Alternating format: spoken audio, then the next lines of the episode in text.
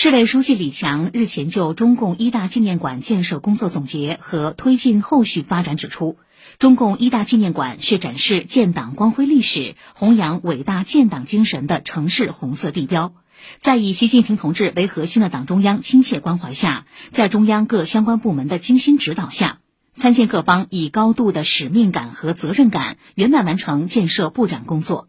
要深入贯彻落实习近平总书记七一重要讲话精神。继续充分用好用活上海丰富的红色资源，深入实施红色文化传承弘扬工程，把红色基因融入城市血脉，厚植人们心中，汇聚起砥砺奋进的磅礴力量，奋力创造无愧于党的诞生地的出色业绩。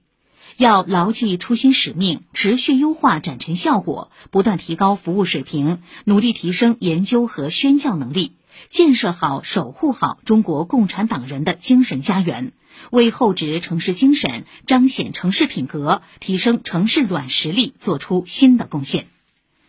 中共一大纪念馆建设工作总结大会昨天召开，市委常委、宣传部部长周慧林出席会议并指出，要充分发扬中共一大纪念馆建设运营过程中形成的好经验、好做法，不断取得新的更大成绩。中共一大纪念馆六月三号建成开馆以来，吸引全国各地党员群众参观瞻仰，累计接待服务观众超过五十万人次。